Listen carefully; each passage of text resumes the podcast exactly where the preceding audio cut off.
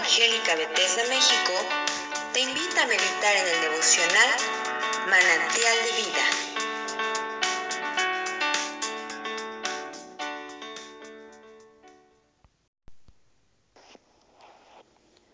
Buenos días hermanos, es un gusto saludarlos.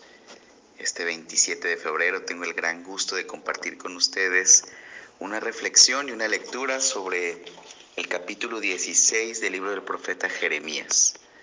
Comienza así, dice, Entonces la palabra del Señor vino a mí diciendo, No tomes para ti mujer, ni tengas hijos ni hijas en este lugar, porque así dice el Señor acerca de los hijos e hijas nacidos en este lugar, y acerca de las madres que los dieron a luz, y de los padres que los engendraron en esta tierra.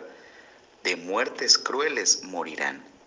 No serán llorados ni sepultados, serán como estiércol sobre la faz de la tierra, a espada y por hambre serán acabados, y sus cadáveres servirán de comida para las aves del cielo y para las bestias de la tierra. Porque así dice el Señor, no entres en casa de duelo, ni vayas a lamentar, ni los consueles, pues he retirado mi paz de este pueblo, declara el Señor. La misericordia y la compasión morirán grandes y pequeños en esta tierra. No serán enterrados ni llorados, y nadie se sajará ni se rapará por ellos. No partirán el pan en el duelo por él, en el duelo para ellos, a fin de consolarlos por el muerto, ni les darán a beber la copa de consolación por su padre o por su madre. Tampoco entres en casa de banquete para sentarte con ellos a comer y beber porque así dice el Señor de los ejércitos, el Dios de Israel. He aquí, voy a hacer que desaparezca de este lugar ante vuestros ojos y en vuestros días la voz de gozo y la voz de alegría, la voz del novio y la voz de la novia. Y sucederá que cuando anuncies a este pueblo todas estas palabras, ellos te dirán, ¿por qué el Señor ha pronunciado toda esta gran calamidad contra nosotros? ¿Cuál es nuestra iniquidad y cuál es nuestro pecado que hemos cometido contra el Señor nuestro Dios? Entonces les dirás, es porque vuestros padres me abandonaron. Declara el Señor, y siguieron a otros dioses y los sirvieron y se postraron ante ellos, pero a mí me abandonaron y no guardaron mi ley y vosotros habéis hecho peor que vuestros padres, porque he aquí, cada uno de vosotros anda tras la terquedad de su malvado corazón, sin escucharme. Por tanto, yo os arrojaré de esta tierra a una tierra que no habéis conocido, ni vosotros ni vuestros padres, y allí serviréis a otros dioses día y noche, pues no os mostraré clemencia. Por tanto, He aquí, vienen días, declara el Señor, cuando ya no se dirá, vive el Señor que sacó a los hijos de Israel de la tierra de Egipto, sino, vive el Señor que hizo subir a los hijos de Israel de la tierra del norte y de todos los países a donde los había desterrado, porque los haré volver a su tierra, la cual di a sus padres. He aquí, enviaré a muchos pescadores, declara el Señor, que los pescarán, y después enviaré a muchos cazadores que los cazarán por todo monte y por todo collado y por las hendiduras de las peñas, porque mis ojos están puestos sobre todos sus caminos, que no se me ocultan, ni su iniquidad está encubierta a mis ojos. Pero primero pagaré el doble al doble su iniquidad y su pecado porque ellos han contaminado mi tierra con los cadáveres de sus ídolos abominables, y han llenado mi heredad con sus abominaciones. Oh Señor, fuerza mía y fortaleza mía, refugio mío en el día de angustia. A ti vendrán las naciones desde los términos de la tierra y dirán, nuestros padres heredaron solo mentira, vanidad y cosas sin provecho ¿Puede hacer el hombre dioses para sí? Pero no son dioses. Por tanto, he aquí voy a darles a conocer esta vez les haré conocer mi mano y mi poder, y sabrán que mi nombre es el Señor. Amados hermanos, como cada uno de los libros de los profetas siempre tienen este, esta ambivalencia de entre esperanza y entre disciplina, entre restricción, entre animar a mover, cambiar los caminos y al mismo tiempo la esperanza del amor de Dios. A estas alturas, en este pasaje, el profeta Jeremías, recordemos que la función de los profetas era de además de hablar palabras de Dios, eh, externar y hacer evidentes las injusticias que se vivían y también las vanas maneras de vivir del pueblo de Israel en aquel momento. Recordemos que el pueblo de Israel a lo largo de su historia estuvo ligado y estuvo cercano a otras culturas continuamente continuamente estuvo escuchando de otros dioses, estuvo escuchando de otras formas de hacer sacrificios, estuvo escuchando y viendo también y conociendo otras maneras o a otros dioses o otras formas de ver la vida.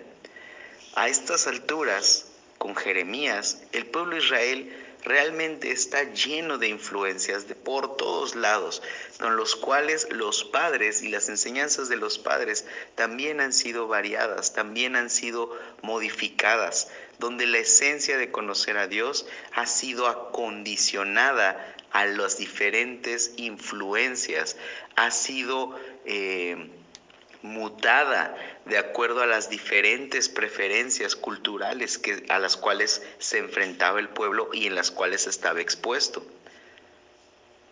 ¿No te parece eso similar a lo que vivimos hoy en día? ¿No te parece eso similar a lo que el cristianismo o la manera en la cual deseamos acercarnos a Dios ha enfrentado desde el inicio de su historia? Es decir, yo creo que hoy en día uno de los mayores peligros que enfrentamos como hijos de Dios es precisamente tomar un poquito de aquí, un poquito de allá, un poquito de acullá, tratando de acomodar la manera en la cual servimos, amamos y somos fieles a Dios en nuestra manera de vivir. Porque para muestra un botón, hoy en día tenemos prácticamente casi todo a la medida. Simplemente reflexionen esto con los nuevos servicios de streaming o televisión por internet. Hace tiempo, si tú querías ver algún programa y lo pasaban el lunes a las 8 de la noche, tenías que esperar a que fuera lunes 8 de la noche para poder ver este programa, ¿verdad? Eh, hace tiempos tú querías comprar un libro, tenías que buscar en todas las librerías que conocieras para encontrar este libro, alguna pieza, alguna herramienta. Hoy en día basta que te acerques a tu celular y puedas ver la serie, el programa que tú quieras y repetirlo las veces que quieras y ver toda la temporada si es una serie o todas las películas si es una saga o, si estás buscando un libro vas a internet y tienes 4, 5, 10, 20 opciones donde lo puedes comprar y además te llega a casa para prácticamente cualquier cosa. De alguna manera, el mundo nos quiere enseñar o nos quiere hacer creer que todo lo cual nos rodea tiene que acondicionarse a nuestra medida, tiene que acondicionarse a, a, una forma cómoda en la cual nosotros podemos estar a gusto y podemos vivir a gusto, sin preocupaciones, sin esforzarnos. ¿no? Si has visto la película de Wally, eh, recuerda cuando todos están en sus como carritos flotantes, ¿no? Y la comida es en popote, no se mueven, no mueven sus pies para absolutamente nada, todo lo tienen acomodado. Pero esa es una ilusión, mi hermano. Esa es una ilusión vil de esta generación, de este mundo. Y no quiere decir que la comodidad o el acceso a la información o el acceso a todo esté mal. Lo que quiere decir es que si nosotros permitimos que esa manera de pensar se involucre en nuestra relación con Dios, se involucre en la forma en la cual el Señor merece nuestra adoración, nuestra reverencia y con toda la confianza también nuestro amor, entonces vamos a empezar a creer o nos vamos a exponer a la idea de que podemos, tenemos opciones en la manera en la cual nos entregamos a Dios. Una vez habiendo creído, recordando el sacrificio que hizo Jesús, no estamos para ver y medir qué tanto qué tanto o de qué manera sí quiero y de qué manera no quiero acercarme a Dios. De qué manera sí quiero seguir y, llamarme cristiano y llamarme hijo de Dios y de qué manera no. De, qué, qué áreas hay en tu vida que las cuales dices, mira, sí voy a la iglesia, sí escucho los devocionales, pero esta parte no me la toques. Esta parte sigue siendo más importante para mí. Yo te animo a que puedas reflexionar en esto. Definitivamente parte del, diálogo de Jeremías es llevar a la gente a esa reflexión. Y quiero que quiero resaltar algo. Muchas veces las sentencias de parte de Dios en los textos de los profetas pudieran hacernos creer que es, un Dios enojón, reactivo, que, que, pareciera como si hiciera un berrinche y dice, entonces yo haré que esto y entonces les pasará. Y aparte cosas gruesas, o sea, no son fáciles de procesar, hablando de que tienen la tierra llena de cadáveres, de que no los van a velar, o sea, temas complicados, ¿no? Hasta poéticos, yo diría.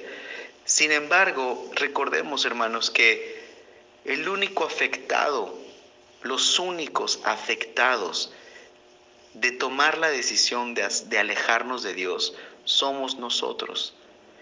Y el estar lejos de Dios, y no porque el Señor lo quiera, nos va a llevar, sin querer queriendo, si lo quieres ver así, a ver la vida de una manera que nos va a impedir plenitud, a ver la vida y nuestro contexto de una manera que pareciera que no encontramos amor ni encontramos paz.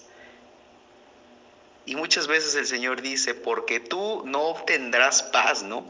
Y parece que es como que yo te voy a quitar mi paz, pero nosotros al alejarnos somos los que nos quitamos esa paz a nosotros mismos. Y como la paz, el amor, la confianza, la pertenencia, el decir, Señor, yo soy tuyo, no importa lo que esté viviendo, yo soy tuyo y tú eres mío. Entonces, mi hermano, llevémonos de tarea esto, empezar a abrir nuestros ojos, empezar a, a, analizar nuestras vidas, analizarte a ti primero antes que al vecino, obviamente, ¿verdad? Antes de decir es que mi hermano, es que mi primo, es que mi tía, es que nada, nosotros mismos primero. ¿Cómo estoy viviendo mi compromiso con el Señor? Quiero tener una relación con Dios a mi medida, bajo mis condiciones, o en verdad quiero entregarme a Él y vivir esa plenitud y tener esa, ese gozo que no tiene explicación aparente, tener esa paz que sobrepasa todo entendimiento. Mi deseo, amado hermano, es que cada día podamos redescubrir el amor de Dios en nuestras vidas, que tú lo puedas ver en los pequeños detalles y que podamos decidir en nuestro corazón entregarnos sin condiciones, entregarnos plenamente, así como Jesús lo hizo en la cruz por ti y por mí.